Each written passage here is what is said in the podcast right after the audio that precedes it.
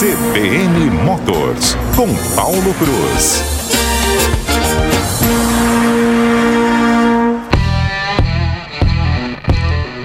Paulo, bom dia para você.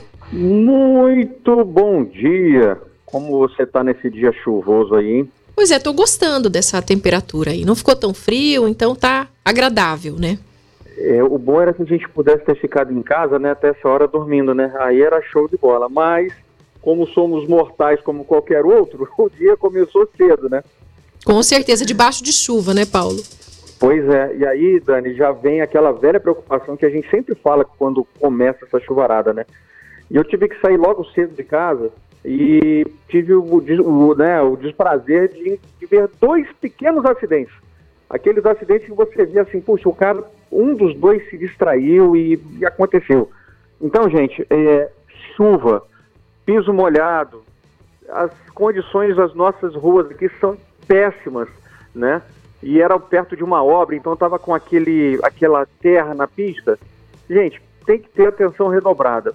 É, é o que a gente sempre fala, Dani é a tal da direção defensiva.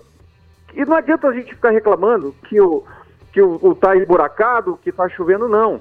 O motorista ele precisa se adequar àquela condição da via e do tempo, né? Estava chovendo, obra na, na, na, pista, terra, um cara deve ter parado na frente, veio outro, não conseguiu frear e chapuletou na traseira do carro.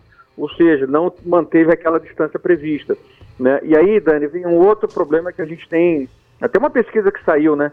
Com toda essa crise que a gente vive, né? A, a, a, as condições dos pneus dos carros têm piorado. Foi feito um levantamento, o pessoal fez uma pesquisa no, no, nos postos de gasolina, o cara parava para abastecer, ele lá dava uma olhada no pneu e parece que aumentou o número de pneus carecas, vamos falar assim, né?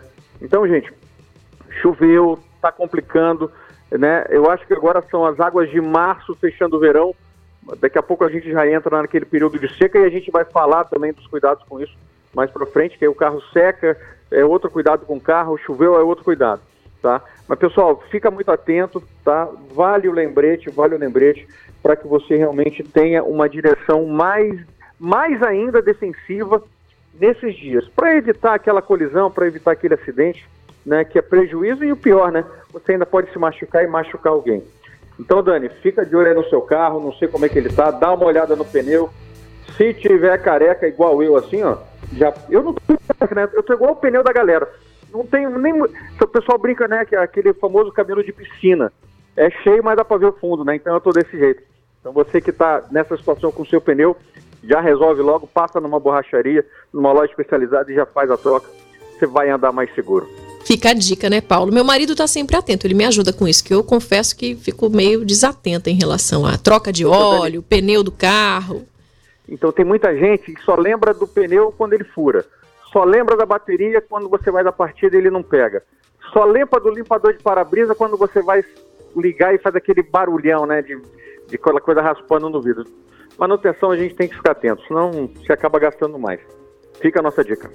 Com certeza, né? Aquele velho lembrete, o barato sai caro daí, né? Exatamente, exatamente. Paulo Cruz, muito obrigada pela sua participação. Na próxima já tem aí um destino?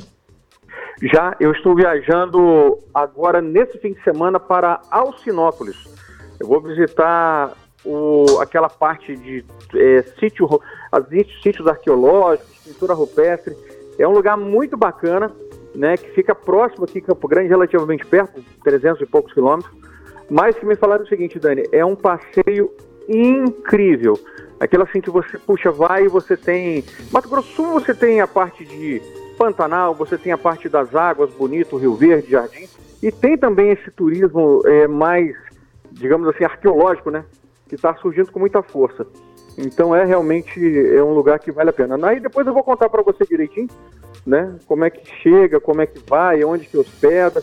E falaram lá que também tem um, um, um queijo, ele sabe aquele queijo nozinho? Falaram que o melhor queijo nozinho do mundo está lá em Alcinópolis e eu vou lá experimentar também. Quero ver se isso é verdade. Combinado. E aí pode mandar fotos, imagens, que aqui a gente já solta quando estiver acontecendo sua participação. Obrigada, Paulo. Obrigado a você. Um abraço. 10 horas e 12 minutos em